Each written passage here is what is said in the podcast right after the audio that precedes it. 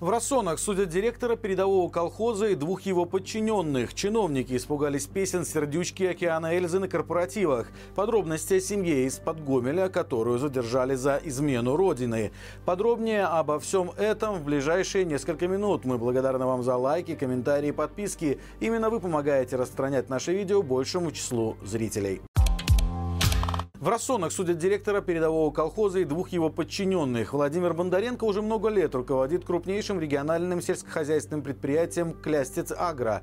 Один из основных рупоров республиканской пропаганды всего пару месяцев назад публиковал возвышенный разговор с председателем об успехах уборочной и светлом, неголодном будущем. Теперь его обвиняют по статье о служебном подлоге, а вместе с ним и знаменитого в районе зоотехника Леонида Тихенького. Как животновод он неоднократно получал награды и призы призы от отраслевого профсоюза, а также областной и районной вертикалей. Судя по всему, эта слава и привела его в руки пропагандистов, которые пользовались авторитетом животновода, а тот с удовольствием нахваливал существующий порядок и даже участвовал в агитационной кампании по проведению конституционного референдума в прошлом году. По этому же делу с топовыми аграриями проходит некая Наталья Сергеевна Самойленко, идентифицировать которую, к сожалению, не удалось. Чиновники испугались песен «Сердючки» океана Эльзы на закрытых вечеринках. В брестских барах и ресторанах теперь каждый приглашенный артист должен быть зарегистрирован в исполкоме. А вся программа, которую он будет предлагать гостям заведения, должна пройти цензуру у специально обученных чиновников. Но и это еще не все. Сотрудники общепита рассказали, что есть так называемый черный список из артистов и музыкальных композиций, которые нельзя использовать. Это касается не только живых выступлений, но также дискотек, караоке, клубов и даже фоновой музыки музыки. Список достаточно большой, так как запрещены почти все артисты из Украины, россияне, выступившие против войны, ну и, конечно же, белорусские музыканты, которые не поддержали насилие и фальсификации. Правда, какие могут быть последствия, если вдруг проверяющий услышит в заведении запрещенку, пока неизвестно. Стоит отметить, что те же ограничения касаются и региональных публичных мест. Известно даже, что в одном из райцентров идеологи потребовали предоставить в печатном виде список композиций, которые имеются в караоке-каталоге. А это база база на десяток тысяч песен, поэтому для того, чтобы ее распечатать, потребуется целый блок бумаги.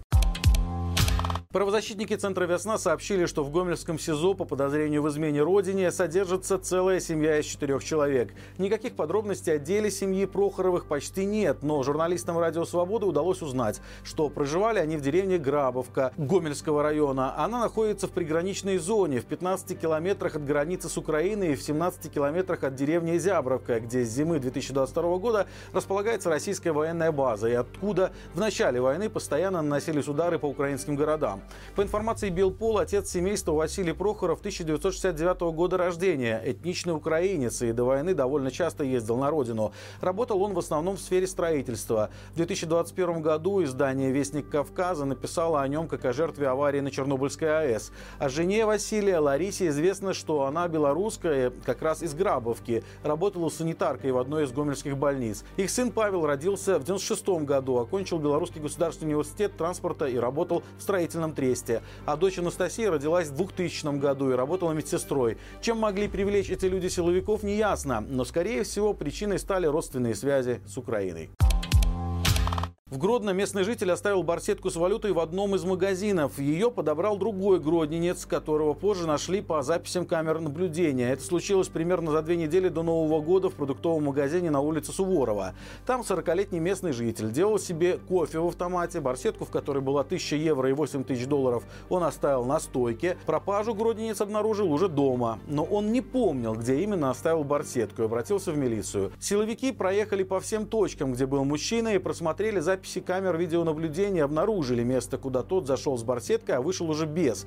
Также по записи стало понятно, кто мог забрать деньги. Фото покупателя показали сотрудникам магазина, и когда тот через несколько дней пришел вновь за покупками, сразу сообщили в милицию. Мужчину задержали, как рассказали в милиции, почти вся сумма у него была изъята. Белорусские охотники и рыболовы приняли положение об этике. Сообщается, что документ был разработан для создания положительного имиджа участников сообщества. И если вы думали, что хотя бы здесь дело как-то может обойтись без политики, то вы сильно ошибались. Так, среди этических принципов охотников и рыболовов прописан патриотизм и активная гражданская позиция. В документе сказано, что член сообщества должен обладать чувством высокой гражданственности, уважать идеалы и традиции белорусского народа, а также права других народов во благо человека человека и общества. Всего же в положении 17 пунктов. Первым из них значится утверждение о том, что на охоте все равны. Также там прописано, что если охотник добыл зайца из-под чужой собаки, то он должен отдать его владельцу собаки. Указано, что нельзя занимать без согласования построенное другим охотником укрытие. За серьезное нарушение этических требований грозят лишением почетных званий. Ну и о патриотизме на охоте просят не забывать.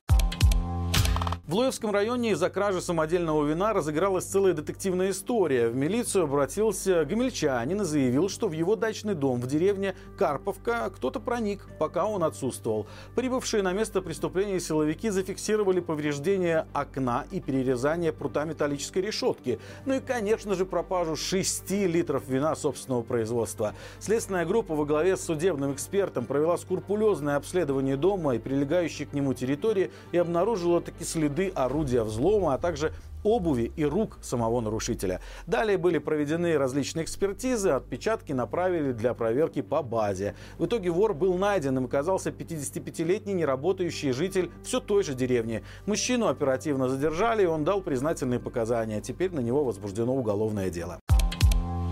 Составлен топ подарков, которые чаще всего покупают на Новый год. О предпочтениях белорусов рассказал один из крупных интернет-магазинов. Лидером рейтинга оказались настольные календари на 2024 год. В столице и областных центрах особой популярностью пользуется календарь «Мотиватор» с вдохновляющими фразами на каждый день. А в Бресте чаще покупают календарь «Простые кроки», с помощью которого можно практиковать белорусский язык. Неравнодушны к нему также минчане и гродненцы. На втором месте настольные игры. Витебск и Могилев выражают выражают единодушие в любви к The Memas. В Гродно предпочитают мову цудоўную. В Бресте – имаджинариум. В Гомеле – психологическую игру квест «Искренность». Третье место в рейтинге занимают картины по номерам. Исключение в Витебск и Могилев, где чаще покупают алмазные мозаики. В топ новогодних подарков также вошли и сладости. В этом году в Минске и Бресте закупаются адвент-календарями, а в Витебске и Могилеве – наборами шоколада. Друзья, каждую пятницу мы проводим прямой эфир, в котором обсуждаем с экспертами главные темы недели. В этот раз поговорили о том, с какими итогами Лукашенко вернулся в Беларусь после саммитов СНГ и ЕАЭС. Зачем он оскорбил Евросоюз и когда Запад ответит ордером на арест. Ссылка в описании к этому видео. На этом у меня все. Хороших всем праздников и живи Беларусь!